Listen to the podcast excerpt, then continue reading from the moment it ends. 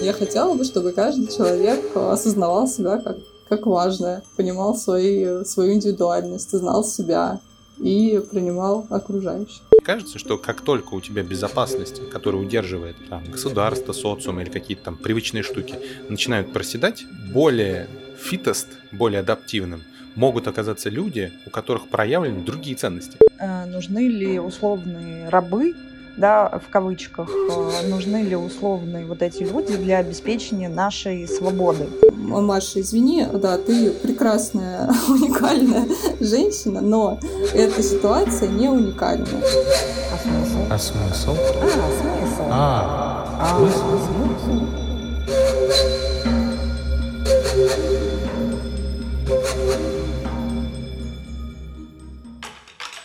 Друзья, дисклеймер. Во-первых, мне хочется признать, что по итогам записи, э, кажется, большую часть выпуска я провел в шапочке Баба-Яги, э, стрессуя э, позиции э, для того, чтобы разговор получился интересным и озвучивая тем самым тучу разных страхов, позиций или каких-то идей, которые, с которыми сам сталкиваюсь регулярно, но многие из них, они, в общем, для меня тоже чужды, я их не очень разделяю, но как раз об них можно было бы и подумать, э, потому что на подготовке к выпуску мы обнаружили, что все втроем стоим примерно в одних макасинах, и без шапочки Бабы-Яги выпуск получился бы, ну, прям ванильным и супер друг друга поглаживающим. Дисклеймер, часть 2. Мы в выпуске э, упоминаем регулярно э, село в Дагестане и делаем это, в общем, в двух э, проявлениях. С одной стороны, мы говорим о конкретных школах, э, про которые мы напишем в комментариях, а еще мы иногда обращаемся к этому как к обобщению, просто потому что так пришлось к языку, имея в виду, что есть просто удаленные места по всей стране, а не только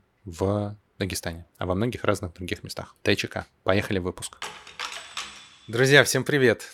Это подкаст «А смысл» и я Тимур Жабаров. Я Маша Иванова. И мы здесь на протяжении уже 30 выпусков, знаете ли, у нас был юбилей в прошлый раз. Э, разговариваем про разнообразные гуманистические, гуманитарные феномены. Э, занимаемся, упаси господи, смыслообразованием. Пробуем землить высокие философские конструкции в каждый день. Потому что мы верим в то, что э, картина мира для человека важна, и есть немного способов ее для себя формировать. Можно ее там откуда-то принимать снаружи, а можно э, пробовать кусочками выстраивать самостоятельно. мы вот э, не ищем легких путей. В этот момент хочется сказать, а что ж вы не ищете, а поищите.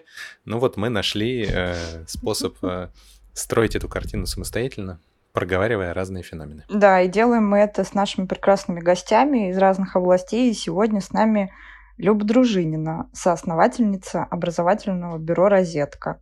Правильно, Люба, я сказала? Да, все абсолютно верно. Всем привет. Да, и сегодня мы взяли такую тему. Э, мы много думали, о чем же с Любой можно поговорить. Мы знакомы тысячу лет по образовательному рынку и поняли, что нам очень интересна тема человекоцентричности.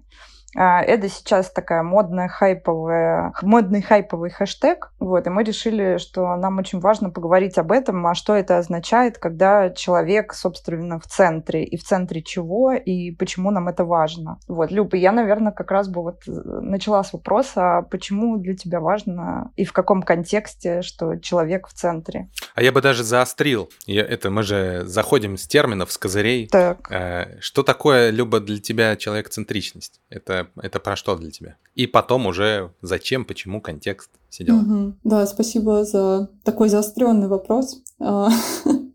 Я думаю, что Человекоцентричность э, в первую очередь, э, все же я начну, наверное, с контекста, потому что в первую очередь я привыкла говорить о человекоцентричности с точки зрения как раз образования э, и своей профессиональной деятельности. Получается, раньше я работала учительницей в школе, и для меня человекоцентричность была, хочется сказать, близка с детоцентричностью, но это не совсем так, да, потому что все-таки в каждой школе у нас не один участвующий в процессе, не только ученик. Мне было важно и состояние учителя, и состояние родителей, и состояние администратора. И э, в, этом, э, в этом контексте для меня человекоцентричность — это э, проектирование учебного процесса, э, исходя из того, что получит в итоге человек, какой опыт он э, испытает, ну и в идеале э, с какими новообретениями,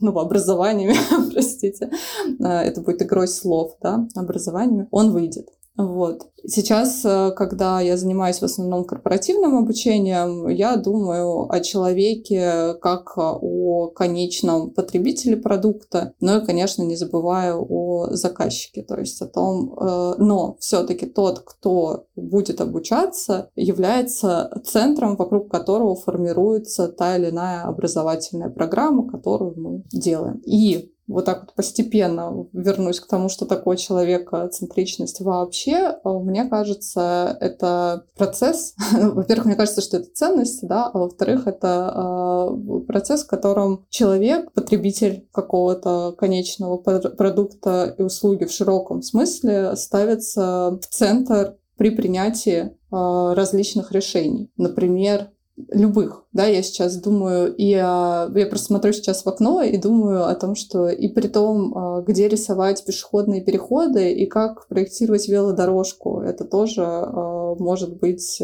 задачи, в которых необходимо подумать о человеке, который в итоге будет пользоваться этими велодорожками и пешеходными переходами. Вот. А можно посмотреть еще шире, да, и поговорить о, о образе жизни, в котором человек тоже является центром. А, будем так говорить широко. У меня есть сейчас мысль. Можно, можно. Я просто э, здесь, знаешь, какой у меня возник э, нюанс, вопрос, вообще какая-то идея. Э, даже вот тот вот заход, с которого ты начинаешь, типа, важно подумать, где провести пешеходный переход, для того, чтобы человеку было удобно. То есть, в принципе, человекоцентричность это какая-то, э, какой-то кусок управленческой матрицы. То есть, когда есть кто-то, кто держит там системные, системную рамку, не знаю, района, города, компании, управленец. И он такой, типа, я не просто свои задачки буду решать, э, направленные на там, корпоративную устойчивость, на больше денег, на там, безопасность, или там у каждой системы есть какие-то свои, свои цели. А я еще буду учитывать э, и даже приоритизировать э, цели людей. Об этом человекоцентричность. То есть это означает, что это только для тех, кто решения на глобальном уровне принимает? Вот э, я как раз двигалась в более широкой рамке, потому что моя последняя мысль э, была про человекоцентричность как, э, как образ жизни и какой-то культурный, ну, какой-то культурный феномен. Как пример хотела привести э, такой образ жизни испанцев. Я сейчас живу в Испании, и э, очень заметно, что такое человекоцентричность э, в я, я не знаю, как это э, точнее сказать, в ежедневной рутине, да, что человек это самое главное, его отдых, э, время с семьей, э, его возможность восстанавливаться, и это какой-то образ жизни целой нации. Вот что, если нужен отпуск, мы там можем на неделю закрыть магазин, или нам нужен выходной, поэтому, ну, там, воскресенье, да, магазины те же продуктовые не работают, и вот э, мы встречаемся с семьей, ходим в церковь, ну, кому что, что нужно в это время делать. Не знаю, насколько это про управление э, и решение, которое принимается кем-то сверху. Это в целом, наверное, вот какие-то установ... какие-то привычки, которые идут э, и которые формируются веками, годами, очень долго. И получается, что вот человек, человек э, становится важен. Вот, важнее, чем э, человек как, э, не знаю, единица, которая как экономическая единица, например. Вот, вот. Я сейчас вас слушаю, и у меня впервые закралась такая мысль. Ну, то есть мы много обсуждали человек-центричность, а, но вдруг я поняла, что на самом деле как будто бы у нас с вами есть еще такой интересный аспект вот этой человек-центричности. К человеку же можно относиться по-разному, можно э, выделять разные его, что ли, аспекты, да, вот можно ценности, там, у него есть семья, у него есть, э, не знаю, потребность в отдыхе, вот то, о чем ты сказала. А я вдруг задумалась, что, знаете, нас как будто бы друзья еще объединяет ценность субъектности. То есть мы, когда проектируем образовательные программы или там, э, в принципе, проектируем какой-то продукт или там коммуникацию, например, с человеком для того, чтобы, или там с группой людей для того, чтобы заниматься продвижением продукта, нам важна еще его субъектность. То есть мы берем в расчет, что он личность, что у него есть какие-то свои цели, что у него есть какие-то свои потребности именно как у, как у личности. То есть не только, знаете, там соцдем характеристики или что он способен приносить нам денег, потому что в этом смысле это же тоже человек. Он, он же не перестает быть от этого человеком, но как будто бы нам еще важен вот этот вот аспект. Нам кому? Нам, нам как собеседникам. Ну, то есть, когда мы говорим про человек-центрический подход, да, и про то, а что это такое человек в центре, как будто бы мы еще очень сильно в своей жизни фокусируемся на том, а, а что это за личность, и какие у него потребности, какие у него свои собственные личные цели, какие, какая у него мотивация личная, а, и держим какой-то уровень этики в этом вопросе. Я просто никогда об этом не задумывалась, да. И вот пока, э, когда ты это говоришь, я понимаю, что э, это нам, нам прям как будто бы сильно важно переключаться между ролями. То есть мы вот сейчас с вами говорим как кто. Мы сейчас говорим как э, персоны, ну, в смысле, и говорим про человекоцентричность в себе или, или на бытовом уровне, про то, что Люба говорит. На бытовом уровне это означает, что я когда думаю про как я организую собственное время, я понимаю, что там мой ресурс или там мой, моя поездка к бабушке или мой, моё, моя болезнь, она важнее, чем там дополнительный заработанный миллион, выплаченный кредит или там купленная машина. Я важнее. Это на бытовом уровне. Есть там на уровне, например, семьи или сообщества, на уровне компании или на уровне, там, упаси господи, государственного института. И на каждом из этих слоев как будто бы человекоцентричность будет проявляться по-разному, иметь какие-то разные корни и, и может быть даже разные, разные цели или разный смысл угу. вдруг. Ну, э, просто у меня есть э, у меня есть такое понимание про себя. Я как-то я вообще в образование же пришла после темы после того, как начала копать тему развития человека а, и делала там разные подходы к снаряду там с разных сторон, там начиная с эзотерической и продолжая там наука уже какой-то емкой. Вот и не знаю, там, э, я вспоминаю там свой дневник, который я вела в школе. И как будто бы это вот тема, которая меня всю жизнь интересовала, просто я не знала, как это назвать. То есть я прямо сейчас, вот мы сейчас говорим, и я вспоминаю запись в дневнике э, свою, там, лет 12, наверное, мне было, когда я пыталась решить для себя вопрос, а почему вот, э, вот здесь вот этот человек как будто бы более живой, а вот здесь как будто бы менее живой. Вот, и это просто очень любопытный аспект, что для этой такой попытки выразить, э, а где, а где же человек, и где он настоящий, теперь есть термин. Меня это просто порадовало. То есть тебе кажется, что человекоцентричность связана с... Э, почему это связано с настоящим человеком? Мне просто подумалось, что как будто бы, когда ты э, занимаешься образованием, когда мы как будто бы занимаемся образованием, никто из вас, кстати, не опроверг этот тезис, а я его так вбросила, мне кажется, что для нас очень важна, важна субъектность. То есть для нас важны не только характеристики человек, там, сколько он зарабатывает и, там, не знаю, какая у него профессия, а еще и важны его, там, личные мотивации, его личные цели и так далее. Скажите же мне, может быть, меня глючит, и я не права. Тут трудно, мне кажется, и опровергнуть, и согласиться до конца, просто потому что, да, ну, они важны, он, точнее, она важна, субъектность, конечно. Я mm-hmm. при этом сейчас думаю из позиции, вот то, что говорил Тимур, что мы говорим из разных позиций. Вот я сейчас думаю из позиции человека, который там организует это обучение или уж тем более продает подобное обучение. Конечно, mm-hmm. мне важна субъектность человека, мне важна его мотивация. О, еще как она мне важна, потому что мне нужно понимать, что же его зацепит, и в конце концов он этот продукт там либо купят, и я смогу закрыть его потребность, либо он там пройдет его до конца и так далее, и так далее. А с другой стороны, когда мы говорим о каком-то ну, там, массовом обучении, а, какой-то большой программе, э, да или даже программе, которая предполагает ни одного участника, трудно говорить здесь, о, на мой взгляд, об интересе к субъектности. Да, человек важен, да, человек интересен, но я не могу учесть при проектировании нюансы какие какие-то характеристики каждого конкретного человека. Mm-hmm. Чаще всего э, нет и доступа к этим людям, да, если бы доступы были, понятно, что подобные исследования это просто дорого, это и э, я не уверена, что это возможно. Тут можно там,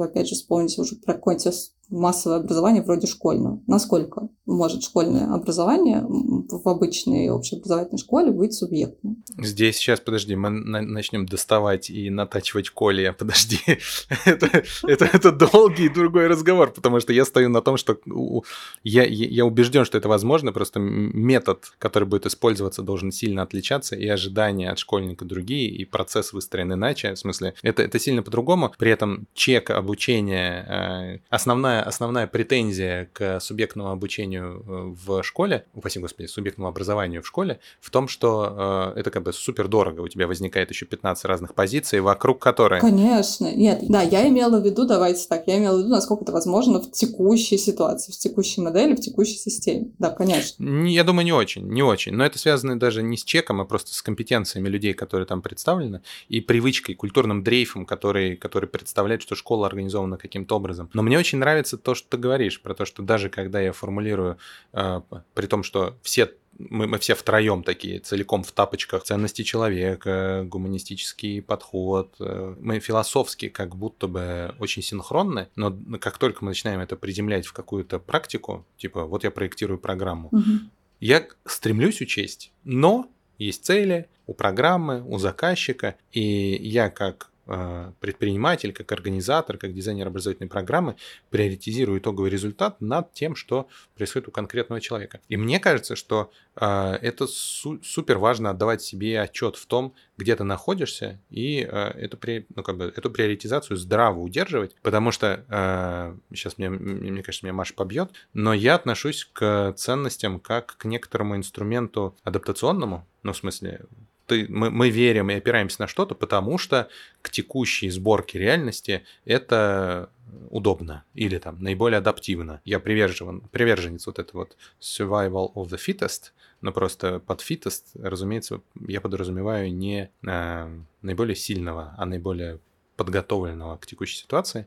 И в этом смысле идея гуманистичности, идея приоритизации человека, идея опоры и того, что Осмолов называет массовым запросом на уникальность, это, э, это сейчас наиболее актуально, потому что это необходимо для экономической системы, для развития успеха отдельного человека, для того, чтобы мы друг друга не затоптали в холиварах в интернете, ну и так далее. То есть мы учимся это делать, поскольку это необходимо. Но я убежден, что ровно нам стоит откатиться по какому-то ряду причин в, менее, в меньшую безопасность, чем та, в которой мы там, привыкли находиться последние там, 20 лет, э, идеи, э, идеи э, человекоцентричности становятся менее востребованными и как бы возникают снова другие инструменты, другие институты, что мы можем наблюдать, как мне кажется. Ну, тут хочется сказать, э, что ну, очень, очень сразу вспоминается, да, пирамида потребностей и всего остального. Когда мы начинаем, когда мы начинаем больше думать о самореализации, да, тогда, когда у нас закрыты всякие базовые потребности. Поэтому мне кажется, очень важно то, что ты говоришь, что да, как-то стоит нам откатиться в менее безопасное состояние. Ну, конечно, потому что как только мы откатываемся в менее безопасное состояние, мы думаем о своей безопасности. И другие, другие задачи встают. Там, не знаю, как, как поесть, вот, как одеться. А тут можно и себя проявить, и больше подумать о том, что, знаешь, а, я последнее время, сейчас опять будет бытовой пример, надеюсь, это не очень снижает пафос а, философского разговора, но я последнее время очень полюбила, полюбила ходить э, в магазины за одеждой. Раньше я этого совершенно не любила.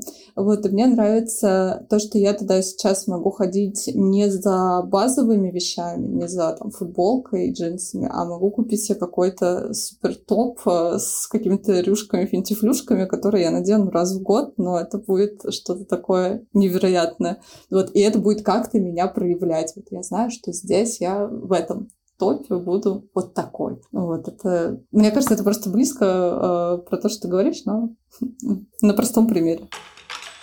Знаете, мне вот как-то почему-то э, немножечко обидно за эту ценность сейчас. Э, и я почему-то сильно не согласна про откат э, и про то, что если у нас безопасность не закрыта, то мы как будто бы выкидываем эту историю из системы. Мне почему-то кажется, что это же подход к тому, как мы делаем э, что-то вокруг нас. Ну, то есть даже, условно говоря, добывая еду. Э, нет, ну я не беру, конечно, совсем критические для жизни ситуации, когда там э, ты на грани жизни и смерти, но мне кажется, что мы уже настолько проникнуты. Мы — это как некий такой социальный сегмент. Мы уже настолько проникнуты этим подходом, что, условно говоря, что бы мы ни делали, у нас все равно благополучие собеседника будет в центре нашего внимания. А, будь то переговоры, будь то, не знаю, а, продажа клиенту какого-то проекта, будь то проектирование. А, вне зависимости от того, не знаю, мы с нуля сейчас начинаем строить бизнес в другой стране или мы, ну то есть и э, это как будто бы уже каким-то образом зашло в привычку действовать вне зависимости от того, в каких условиях мы находимся. И это а, а, а история про безопасность, она скорее про объем э, того, что ты можешь покрыть, а подход как будто бы тот же самый. Мне кажется, тут э, важно, э, о, ком мы говорим, когда мы говорим мы. Да, потому что когда ты говоришь мы, и я применяю это к себе, и там тоже так, к своему опыту, который сейчас происходит, ну, конечно, это же так важно, вот даже Еще э, бытовой пример, например, мне сейчас э, предложили э, там, где я живу, сделать сценарий и провести праздник, корпоратив. Небольшой компании, вообще совершенно не то, чем я занимаюсь последние годы, да, но лично мне, что давай сделаем. И я понимаю, что я этот сценарий, если возьму из него, все равно буду думать, ну, там, через человека. Я не возьму, не скачаю в интернете, чтобы uh-huh, uh-huh. зачем-то просто заработать евро, да, я буду что-то делать из своих привычных мне ценностей. Uh-huh. Но если э, мы думаем про слово мы э, как про, не знаю, людей, э, вот э, и представляем, что вот мы с вами уже впитали эту ценность, мы в ней живем, но условно там какое-то следующее поколение или поколение там рядом находящееся, которое еще не успело впитать эту ценность, э, попала в менее безопасную среду. Не. Я, я думаю, что здесь, э, к сожалению, человекоцентричность очень даже может пострадать. Я думаю, что э, если ценность это инструмент адаптации или при адаптации, ну, в общем, некоторые, то, что возникает и проявляется в ситуации конфликта или в ситуации отношений. Ну, то есть, если я сижу один наедине с микрофоном и говорю, что у меня есть ценность, чего бы то там ни было, ну вот все то, что не проявляется прямо сейчас в деятельности, это как бы моя иллюзия или гипотеза по, по поводу того, что для меня ценно. Это станет ценным в момент, ну как бы в ситуации проявления. То есть, когда я окажусь в ситуации там морального, этического или просто, просто выбора, и я поступлю в соответствии с тем, что я декларирую. Вот тогда это будет, можно сказать, у Тимура есть такая ценность, потому что он действует в соответствии. Иначе это как бы туфта какая-то. Почему я в таком контексте говорю? А, и вообще этот тезис э, так, так заявил. Потому что мне кажется, что как только у тебя безопасность, которая удерживает там, государство, социум или какие-то там привычные штуки,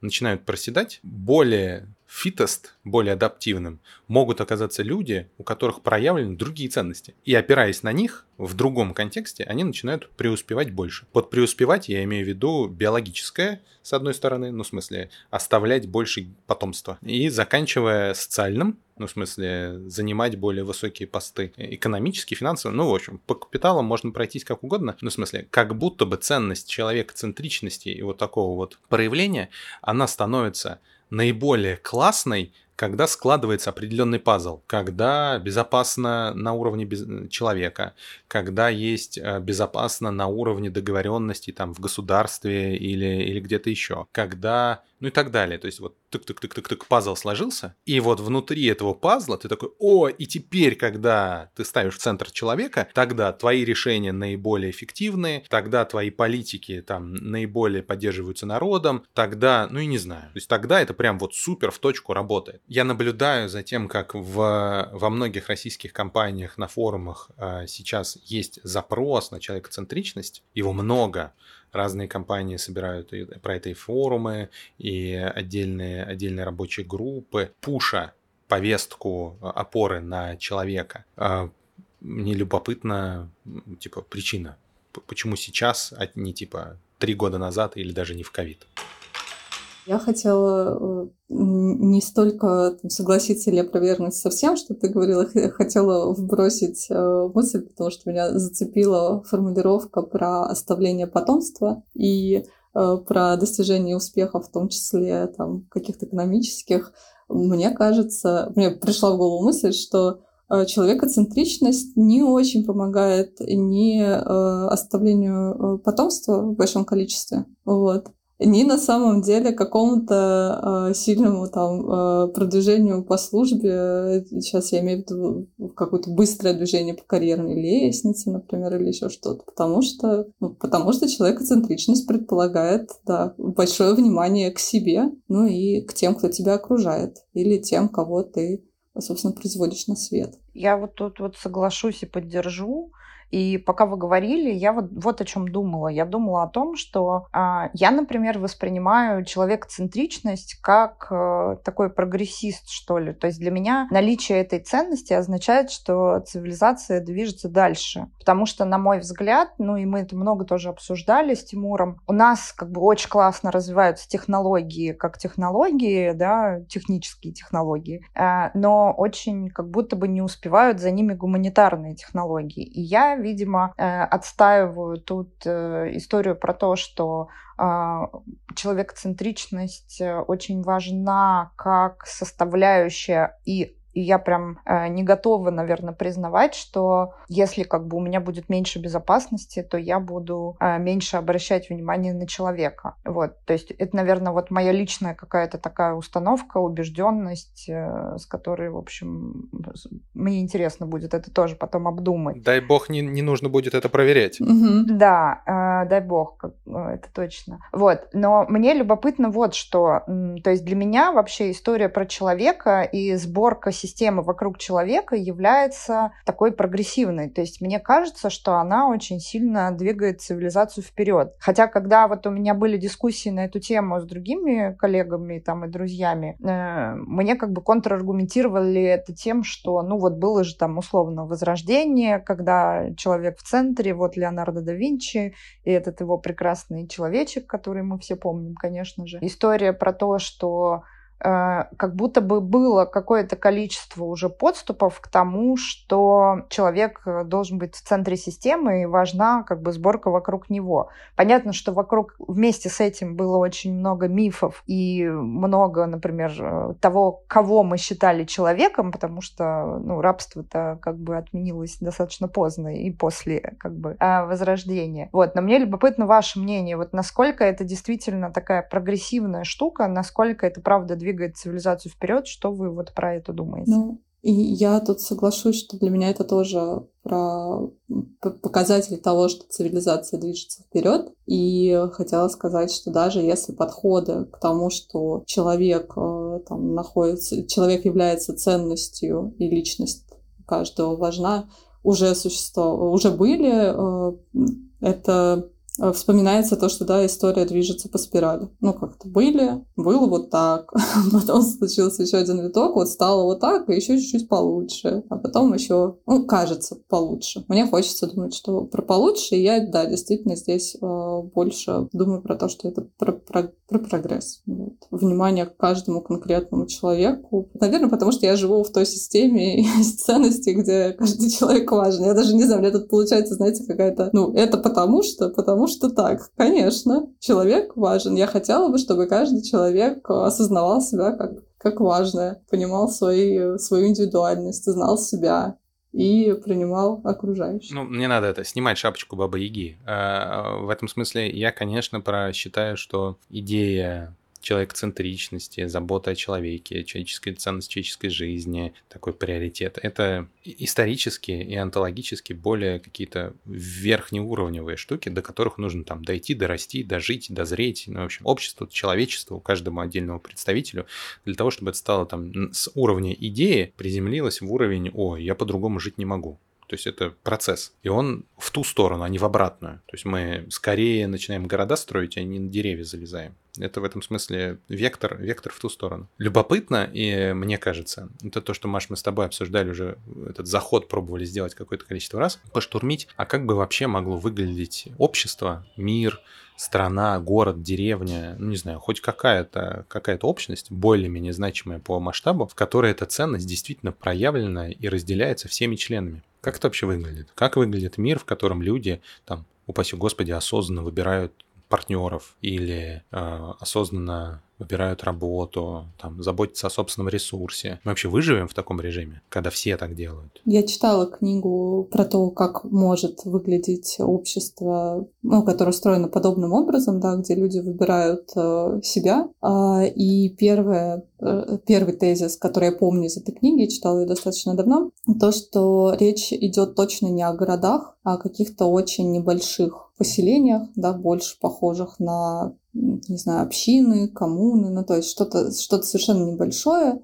и э, согласующееся каким-то образом там друг с другом и таким образом закрывающие какие-то экономические потребности, э, продовольственные и, так далее. Но вот что в рамках одного такого, такой общности э, живут люди, которые близки да, по как раз по ценностям, по интересам, еще почему-то, а, и можно переходить из одного в другое, если тебя в другом примут, да, если ты готов отсюда уйти, ну и так далее. И как-то там было описано, Это правда было давно, поэтому я уже не помню, что, а, что, есть, а, что есть такая придуманная авторами система, при которой а, все будет хорошо. Ну, там, в том числе туалеты будут чистыми, да. А, а еда будет на столе. А, а еда будет на столе, да. То есть не, не то, чтобы все разбредутся по деревьям, или там кто-то будет лежать и ничего не делать, а кто-то будет за всех отдуваться. Ну, мне кажется, в этом смысле это, э, эта концепция, при всем при том, что она супер у меня откликается, она не очень, не очень сильно далеко уходит от демоса и демократии, с которой поддерживается 90 или, там, не помню, 70% рабов, которые обеспечивают жизнь, жизнь э, граждан, которые уже могут быть э, такими. И, и, и это, это, эта идея ни, ни, никуда меня не отпускает. Не потому, что э, мне очень нравится э, рабовладение, а потому что э, я очень редко встречаю людей, очень редко, которым в кайф работать 12 часов в сутки. Очень редко. Ровно так же я очень редко встречаю людей, которым в кайф э, пахать на заводе или, или там, не знаю, водить, э, водить пароходы, на тех условиях, на которых... То есть как будто бы огромное количество сервисной работы, которая обеспечивает нашу с вами, дорогие мои коллеги, жизнь с красными шнурками, как, как говорит Юра Эльма, там как будто бы очень мало э, свободы выбора, возможности выбирать. И вот этой самой человекоцентричности, потому что идет борьба за э, кусок хлеба, выживание, хорошее образование ребенка. Мне кажется, что идея человекоцентричности, она весьма элитарная, то есть она возникает и распространяется в тот момент, когда у нас с вами, э, как у тех самых декабристов, э, перекрыта туча всего безопасного. Мы не думаем про то, как есть, где жить, как будут учиться наши дети, какое место мы занимаем в социуме, почему мы себе это можем позволить. У нас не очень высокая конкуренция, то есть мы сами по себе, там, профессия Маша Иванова, профессия Люба Дружинина, профессия Тимур Жабаров, мы как бы персоны сами по себе в той или иной степени. Я, я сейчас как бы докручиваю до некоторого экстремума, потому что, ну, там, может быть, мы не так себя чувствуем, но э, меня не отпускает идея, что э, как только мы пробуем это масштабировать до всей, э, до всего социума, до всех 7 миллиардов или хотя бы до одного города или даже до одной небольшой страны, мы упираемся в противоречие и в некоторую Э, чем оппонировали и продолжают оппонировать товарищи, которые разделяют э, другой подход. Они говорят, слушай, ну есть социальная структура общества, мужик. Ну, в смысле, она такая. И как бы мы можем фантазировать очень долго по поводу того, как бы хотелось, но она исторически, такая слож... исторически так сложилась. А новые идеи, новые веяния, новые айфоны, новые технологии, новое, новое обеспечение здоровья возникает ради того, чтобы э, царь, король, президент, группа, которая управляет всем этим, чувствовала себя классно, и по мере развития технологий как бы проседает и становится доступно всем. Ровно так же, как и идеи возникают наверху, постепенно распространяются. Но вот эта вот растяжка в обществе, она, а, есть, б, была, с, нету никаких предпосылок для того, чтобы она куда-то делась. И я пока пытаюсь как-то себя примирить с этой идеей, э, нахожу и много подтверждений, а, а логически обосновать себе что-то другое не могу. Так много всего хочется ответить, попробую а, что, что-то что-то вспомнить из того, что, из того, что пыталась запомнить, пока ты говорил. Начну с конца. Мне, например, не кажется, что предпосылок к тому, чтобы изменилось, а, нет. Просто потому, что вернемся к тому, о чем мы говорили совсем недавно, да, история циклична, и кажется, мы все же с Машей, я так вижу, э, считаем, что мы идем там к некоторому прогрессу, когда говорим, что человекоцентричность — это хорошо. А все же когда-то было рабство, когда-то потом его не стало, да, как когда-то 90% населения у нас было крепостными крестьянами, потом все-таки не 90, а, и, и так далее, и так далее. То есть если мы говорим о том, что возможно ли подобные изменения там, в рамках нашей жизни, а, нет, э, вероятность э, слишком мала, стремится к нулю. Но то, что все-таки не происходит э, развитие и улучшение в этом развитии, я не могу сказать, я вижу его. А, и еще мысль, которую хочется здесь забросить, то, что ты говоришь, что не видишь людей, которым нравится по 12 часов в сутки работать и так далее, ну, ну или их мало. А, мне кажется, вот при том идеальном состоянии, э, если мы его назовем идеальным, да, где э, человек думает о себе и э, думает о других, люди вряд ли будут работать по 12 часов в сутках. Да, скорее всего, это приведет к некоторому технологическому регрессу. Или наоборот, это будет такой же технологический прогресс, что просто не нужно будет работать по 12 часов в сутки, чтобы удовлетворить свои какие-то потребности. Вот. Сейчас же это нужно в том числе с экономической точки зрения, потому что, да, мы там как большой социум, как города, страны, и вот, вот это все стремимся куда-то к недостижимым высотам. Да, я тут хочу добавить, э, что это очень любопытный на самом деле аспект. Э, нужны ли условные рабы, да, в кавычках, э, нужны ли условные вот эти люди для обеспечения нашей свободы, для, для, для того, чтобы у нас, э, как у некого элитарного класса, который занимается интеллектуальным трудом, который находится в сфере креативной индустрии, э, чтобы у нас э, все было. А, вот я сейчас не могу вспомнить, какой я на эту тему слушала разговор, но это точно не моя мысль, где-то я ее подцепила, что ну, в этом эволюция, собственно, и заключается, что люди, которые в том числе... Ну, я тоже начинала свою работу, будучи курьером. Я отлично узнала Москву я тоже. при переезде. Вот. вот. И э, мне кажется, что когда мы говорим э, в том числе вот про вот этот переход из э, такой условно неквалифицированной занятости в квалифицированную, да, и становление себя как профессионала. А вот тут мне вспоминается один мой клиент, э, сейчас некоммерческий фонд, который в дагестанском селе, там за 200 километров от столицы, строит э, и, и реорганизует школу э, в более гуманисти... переводя ее в более гуманистическую парадигму. И это очень любопытно. Мы много всего обсуждали, много всяких процессов, которые там происходят. А, и это любопытно, как а, вот эта моя любимая индивидуалистическая культура с фокусом на ценность человека а, приживается в патриархальной, где по большому счету там люди встали на какие-то рельсы, и им и на себя пофиг, и на детей пофиг, но это из нашей картины мира пофиг, да, то есть, ну, они как-то вот привыкли, и вот как-то там все происходит. А когда э, приносят э, значимая группа, которая имеет авторитет и имеет э, ресурсы, вот эту вот ценность человека, когда мы говорим там, давайте вокруг ребенка спросим, чего он хочет, а давайте сформируем вот эту вот среду, в которой он поймет, чего он хочет, а давайте его поддержим и так далее. Э, эти процессы сначала встречают какое-то огромное количество сопротивления в разных группах, там педагоги, родители, э, сами дети.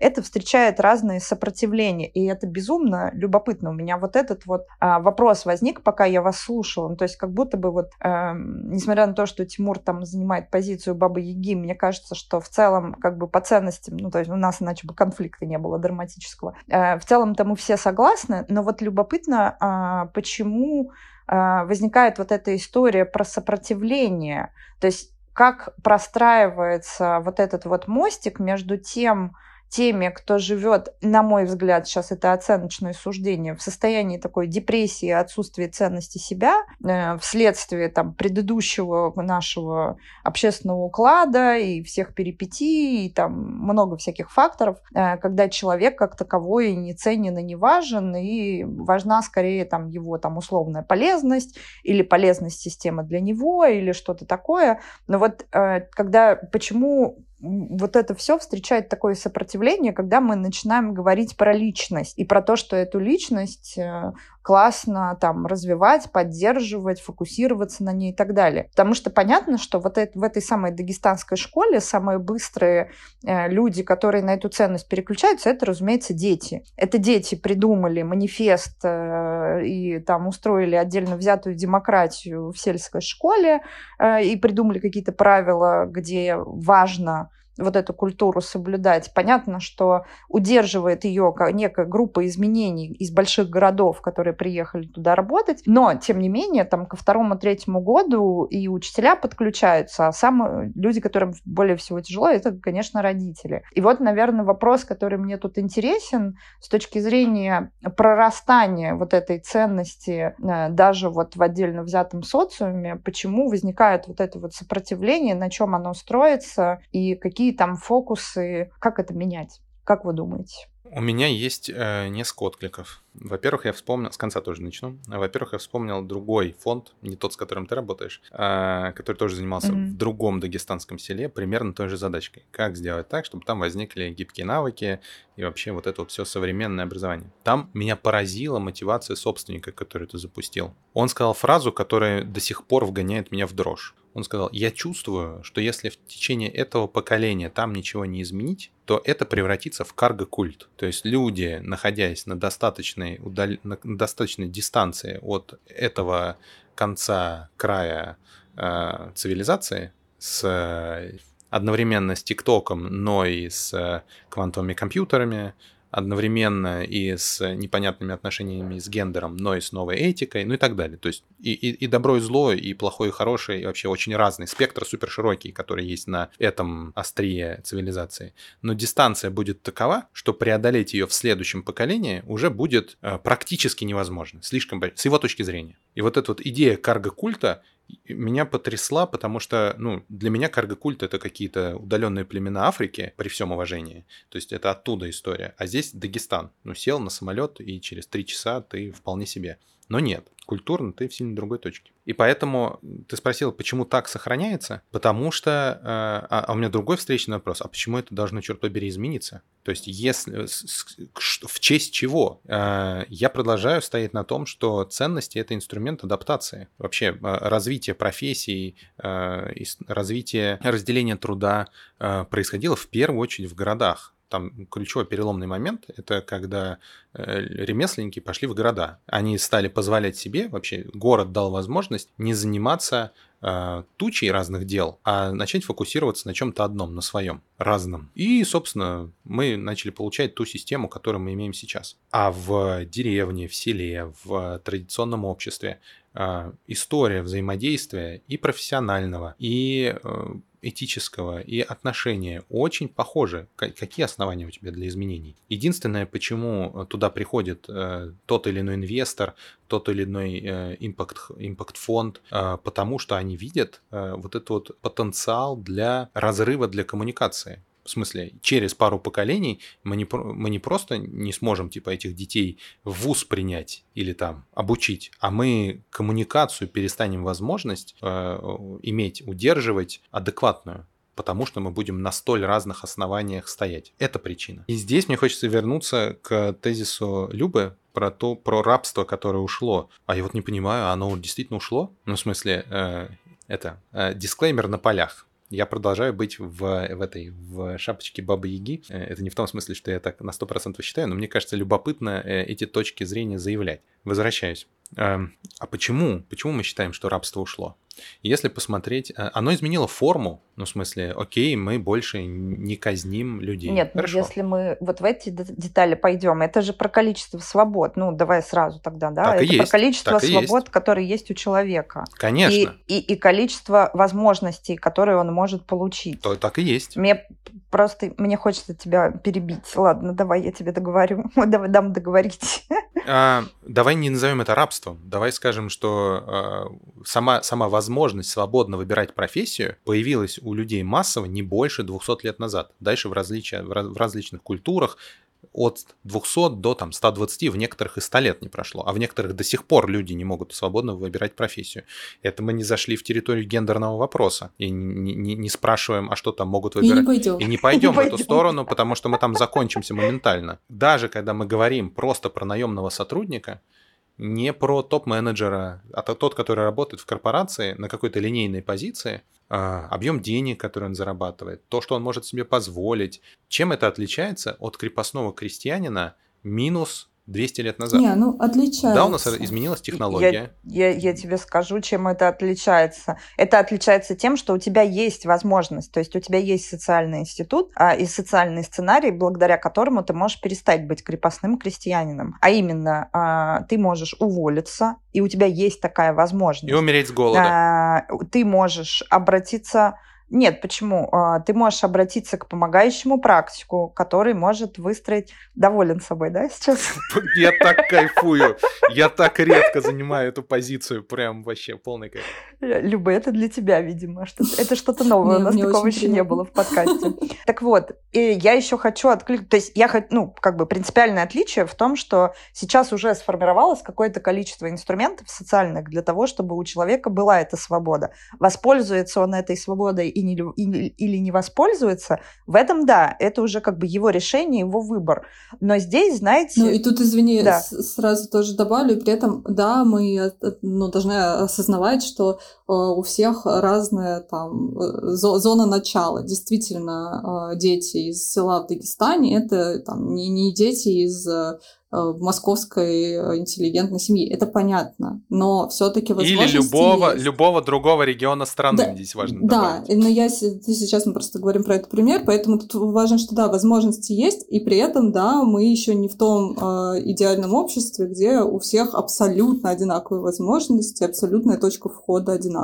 Да, и тут, э, возможно, во мне сейчас э, говорит как раз человек, который э, проткнул несколько социальных слоев, а, и поэтому я так горячусь. Но мне кажется, что те люди, которые прошли а, определенный путь и обладают определенными инструментами, как в нашем случае, поддержки субъектности, как раз-таки, что именно такие люди, если у них есть ресурсы, они как раз и идут в то, чтобы создавать эти системы, чтобы как минимум формировать насмотренность и показывать, что бывает по-другому.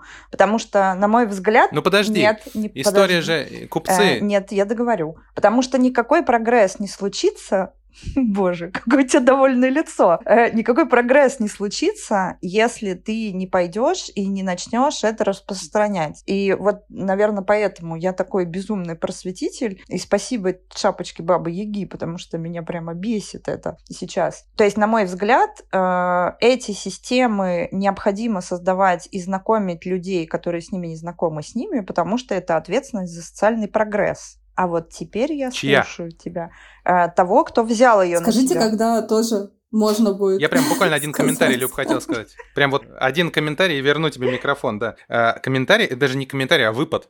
А, он знаешь про что? Ты говоришь, ну вот я проткнула какое-то количество социальных слоев благодаря собственному там эмпатии, заряды, за, за, заряду или там э, своей пассионарной энергии, упаси господи, по Гумилева. Но идея в том, что так всегда были уникумы. Были купцы, были те, кто выкупали себя и семьи из рабства. Ну, в смысле, чем это отличается-то? Ну, в смысле, ты классная, ты уникальная, ты справилась, паровозик, который смог. Ну, в смысле, а сколько не может и насколько сама система общества поменялась. Вот такой у меня выпад, и верну микрофончик Любе. Маш, ты будешь отвечать, а то я могу. Давай, ты начни, а я продолжу. Да, ну, э, это все, все в ту же степь, о которой уже говорили, э, про то, что система глобально э, еще не поменялась окончательно, вопрос в процентном соотношении. Таких уникумов гораздо больше, потому что возможностей гораздо больше. Поэтому это уже не уникум. Маша, извини, да, ты прекрасная, уникальная женщина, но эта ситуация не уникальная. Людей, которые приезжают откуда-то, э, из, находятся в каком-то определенном социальном положении и сильно меняют свое социальное положение, все же много а, сейчас. Вот, я хотела вернуться еще к тому, что ты говорил раньше про, а, например, зачем, а, про то, почему вообще а, люди, почему этого сопротивления не должно быть, да, вернемся сейчас вот к, к тому, почему возникает сопротивление идеям человекоцентричности, вот. Ты говорил, почему нет, а почему не должно быть, потому что вот в том же селе в Дагестане, да, кажется, нет предпосылок, чтобы менялось, менялся образ жизни. Вот э, мне так не кажется, в том числе, потому что ты сам сказал про ТикТок, и ТикТок в селе в Дагестане есть. И вообще интернет в селе э, есть. Он сейчас есть везде. И люди уже имеют возможность, опять же, этот вопрос, пользуются, не пользуются, насколько много они видят, но развивать эту самую насмотренность и видеть, что мир другой. Это трудно не замечать. Э, ты все равно попадаешь и на какие-то ролики, и ты слушаешь любимых блогеров, ты слышишь какие-то странные слова, которых у тебя, э, да, например, в кругу твоей семьи не произносят, но они где-то являются уже нормой. И кажется, что все-таки молодое поколение часто стремится э, выехать. И для того, чтобы в этом мире, немножечко отличающемся или сильно отличающемся, э, в него встроиться, стать его частью. Э, для этого как раз вот говоря про адаптацию, да, про то, что ценности — это механизм адаптации с твоей же э, точки зрения. Им нужны эти ценности для того, чтобы адаптироваться к окружающему миру. Это такая мысль. И еще была мысль про то, что почему такое сопротивление, помимо того, что вот было вот так, а теперь иначе, и совершенно нормально, человек консервативное существо, он любит сопротивляться всему новому, даже новому хорошему, э, это понятно мне кажется, что просто ценность э, человекоцентричности построения, там, образования через человека, вообще жизни, через то, что, а что я хочу, это требует столько сил. Вот представь, ты столько сил вкладываешь, ну, я не знаю, в работу, да, в то, чтобы готовить еду для семьи, выращивать что-то на огороде, э, да, вот такие мои представления о жизни в селе в Дагестане. Я надеюсь, я этим никого сейчас не издеваю. Ты столько сил в это вкладываешь, а чтобы вложить силы в себя, вообще, думаешь, что я хочу, а какая я, а чего меня волнует, это что мне... Это же куча сил. Вот ты попробуй, возьми из этого э, откуда-то э, кусочек. Ну вот, и а, а если речь идет об образовании детей, ну, то, конечно, прекрасно, ты любишь ребенка, ты хочешь, чтобы у него все было хорошо, но тут оказывается, что тебе нужно его не только в школу отвезти и забыть, ну вот, в, в хорошем смысле, не в плохом, просто заняться своими делами. А нужно еще очень сильно вложиться, что-то там делать, может быть, какие-то события вместе проводить. Ну, в общем, это ресурс и вопрос ограниченности ресурса, а, мне кажется. На самом деле там есть еще любопытный аспект. Я вот вопрос э, задала и сама, сама э, на него отвечаю. А, есть, эм, там есть еще такой барьер, который называется коррупция. А, барьер, который называется коррупция и путь, по которому люди идут, не знаю, там, покупая, привычно покупая результаты экзаменов и привычно покупая место ребенка в ВУЗе. Но любопытно даже, ну и как бы для того, чтобы э,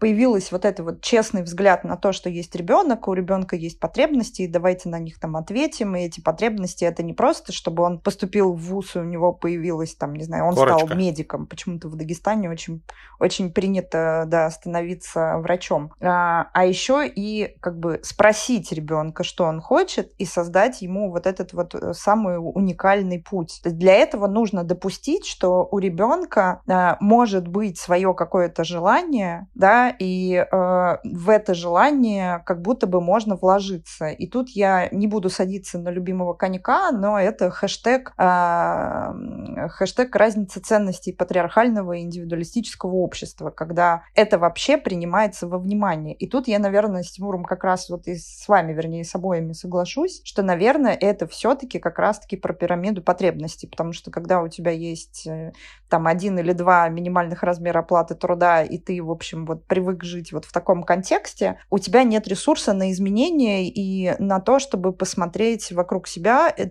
ты как взрослый, который со своим ребенком общается, не смотришь тиктоки. Это твой ребенок смотрит тиктоки. И это у ребенка появляется вот эта идея, что где-то может быть по-другому, у него есть какая-то тяга к более живым взрослым, к людям с, каким- с каким-то более гибким, гибким мышлением и так далее. А у взрослых как будто бы, ну, они уже как будто бы в одной форме там какой-то закрепились, и, в общем, у них нет сильной потребности меняться. Им, наоборот, надо, чтобы было удобно, чтобы было быстро, и чтобы не надо было было тратить много ресурсов на это, тут я, пожалуй, соглашусь. Вот. Но э, любопытно, что мне все-таки кажется, что история про то, чтобы э, ну, то есть э, у меня тут возникает такая метафора, это как э, селекция. Ну, то есть, когда ты приходишь со своей, значит, прекрасной ценностью самовыражения человека в некое патриархальное общество или сообщество, в котором нет такой культуры, ты как бы должен отдавать себе отчет в том, что у распространения этой культуры, у, том, у того, чтобы у этого процесса, когда приживается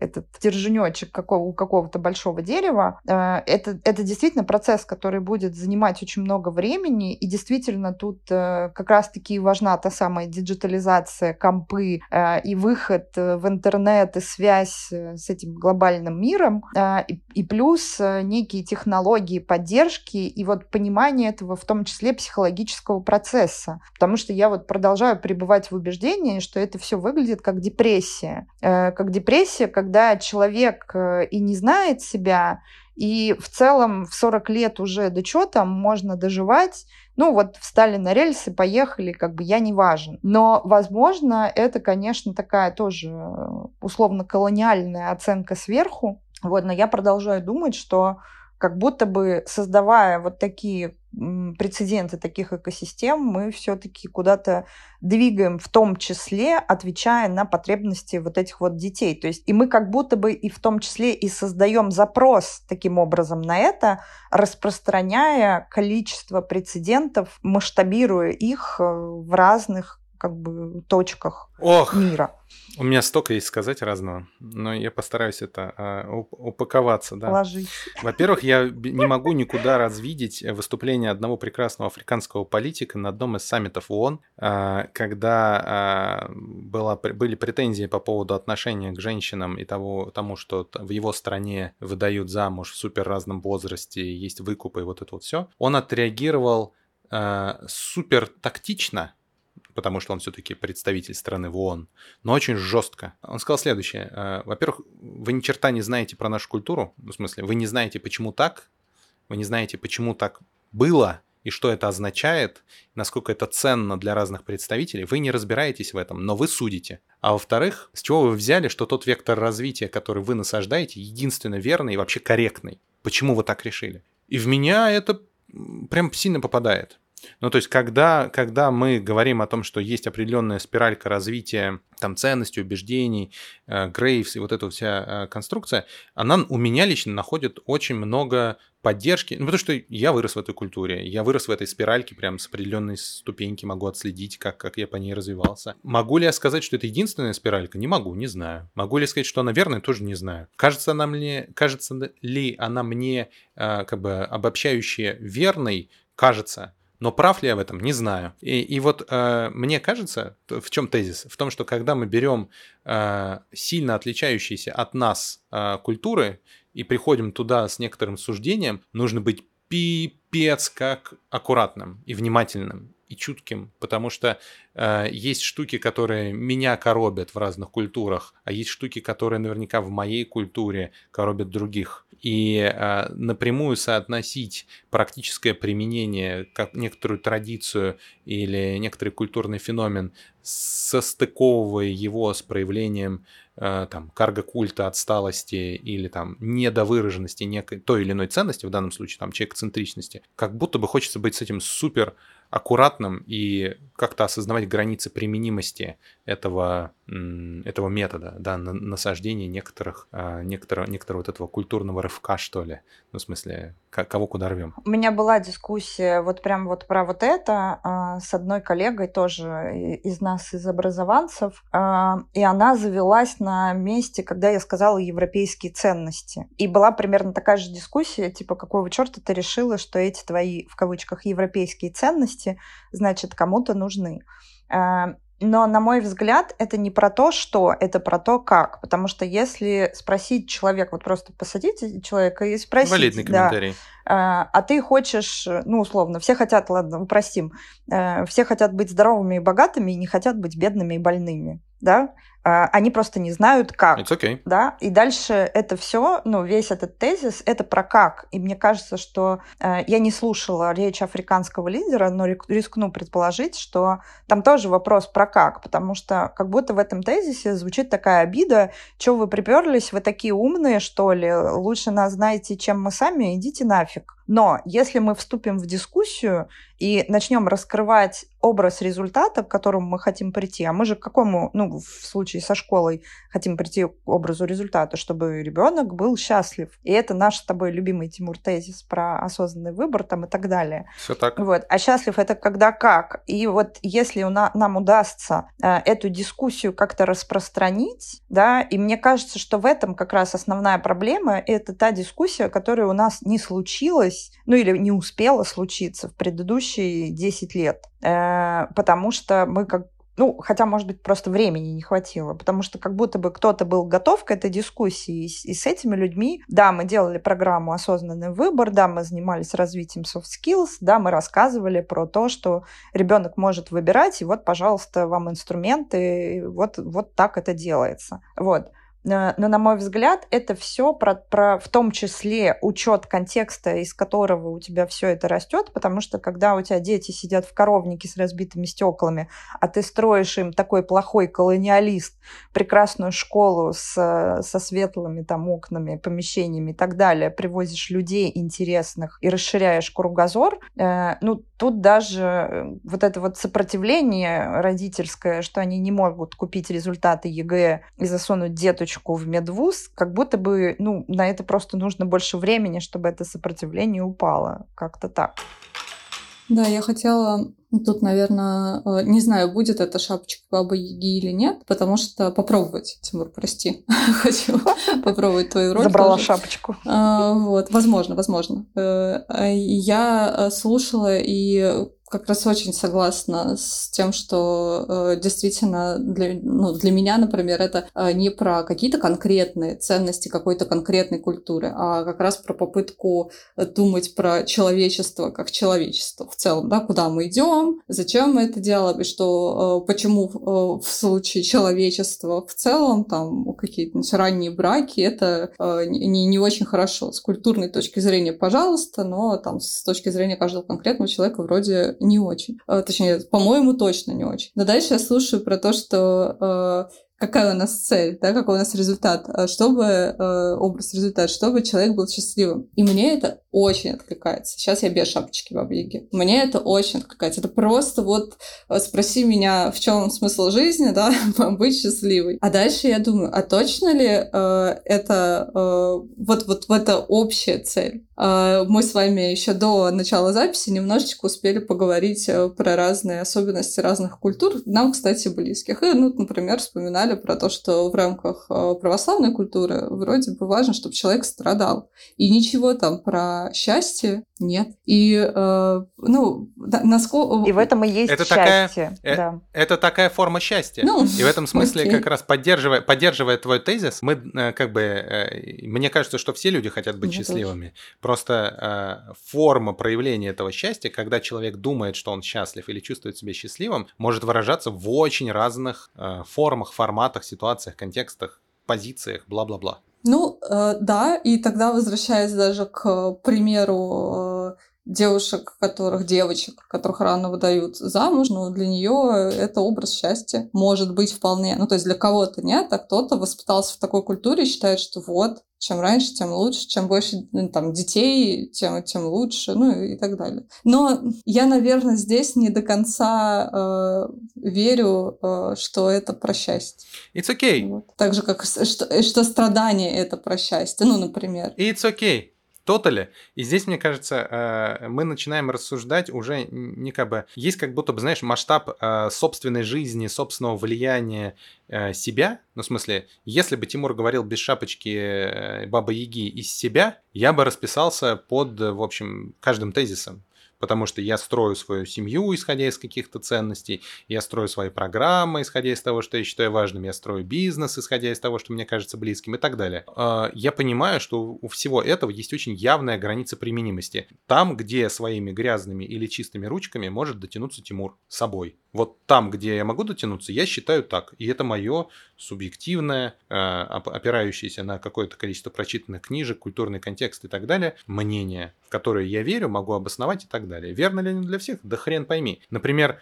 основной конфликт, который мне здесь возникает, с которым я не знаю, что делать. Вот прекрасная школа в том же самом селе или в той же самой Африке, или вообще мы отъехали просто на 300 километров от Москвы. Где угодно. Ну, в смысле, очень какое-то образование с каким-то культурным контекстом. И вот э, мы там создаем классное обучение, мы делаем детям супер хорошо, они прекрасно себя чувствуют, становятся конкурентоспособными. И, естественно, становясь конкурентоспособными хотя бы на локальном или на региональном рынке, не, а, а если они совсем классные, они становятся конкурентоспособными на международном рынке, они начинают реализовывать собственный жизненный сценарий, находят лучшие для себя возможности и с высокой долей вероятности валят к чертовой матери из депрессивного региона, в котором не хрен делать, с их точки зрения. И, кстати, наверное, это еще может быть и объективно. Ну, в смысле, в других регионах они заработают, создадут ценности, создадут импакты и так далее больше. И это создает про- фантастическую проблему для региона,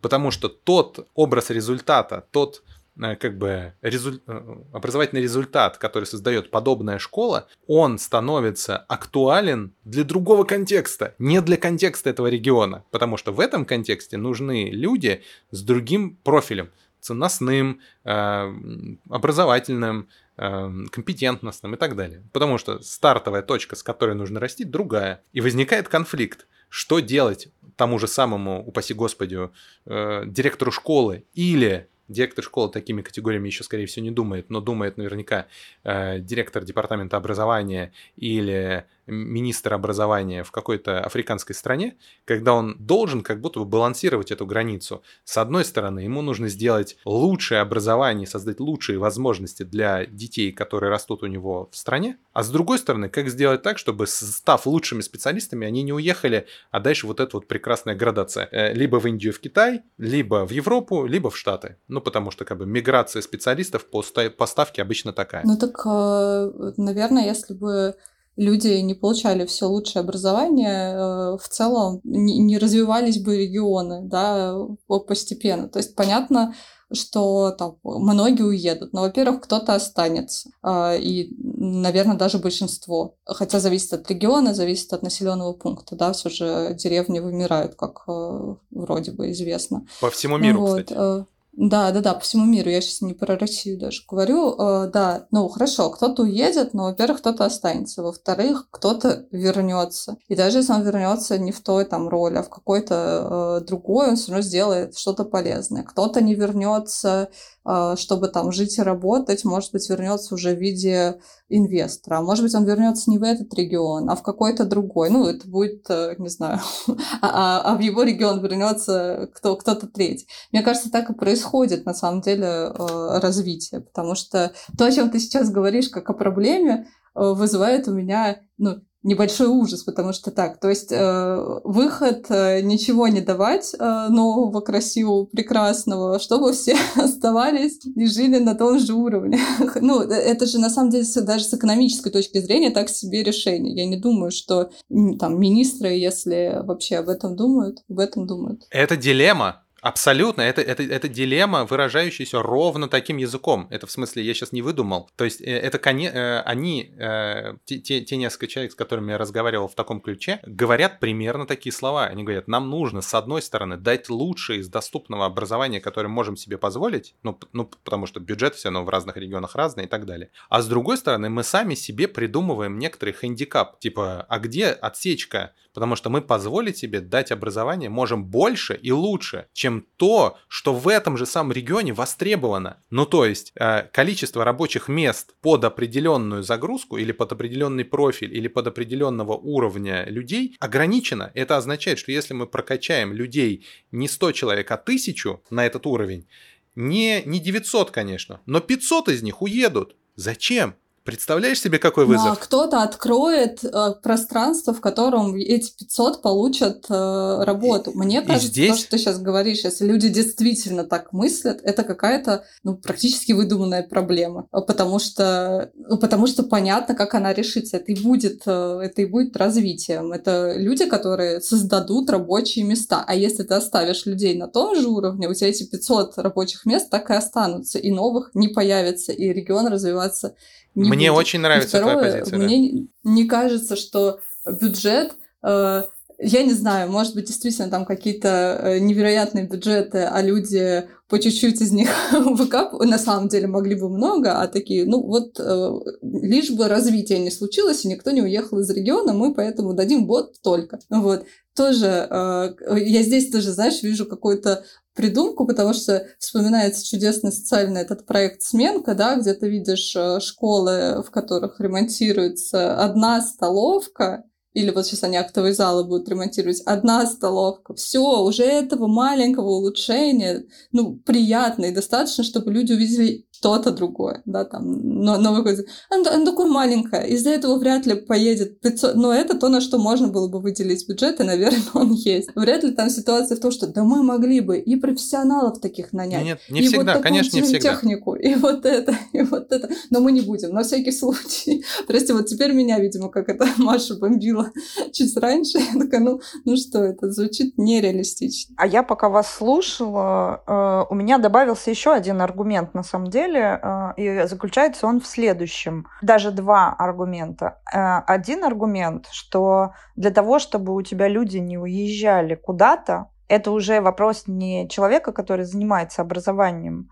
а это уже вопрос э, других людей, ответственных за то, чтобы качество жизни а, было, то есть либо это поддержка предпринимательства, либо это поддержка ну, чего-то другого, э, там, создание там, качества жизни, там, экономики и так далее, и так далее. То есть как будто это уже э, вопрос интеграции с другими полями, да, которые про взрослых и которые то есть, сделать так, чтобы хотелось вернуться. Даже вот э, в одном из наших проектов э, в Солярисе мы обсуждали эту механику, когда мы делали форум по предпринимательству в Тольятти, учили детей там предпринимательскому мышлению, э, мы их как раз знакомили там с местными предпринимателями, провязывали эти связи, и так далее. То есть все равно это уже немножко про другой сегмент. Это раз.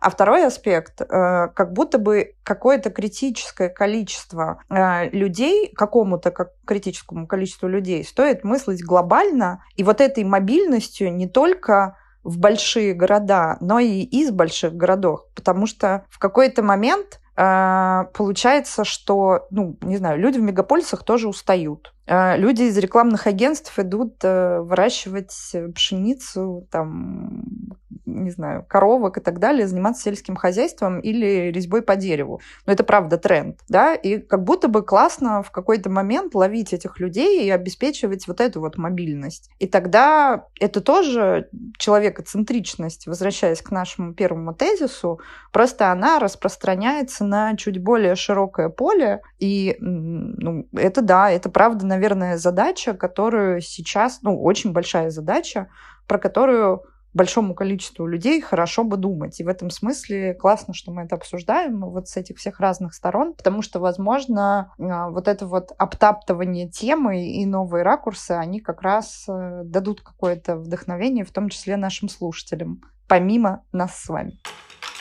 Мне кажется, это про такую извечную, знаешь, философскую проблему, про, типа личного блага versus общественного блага.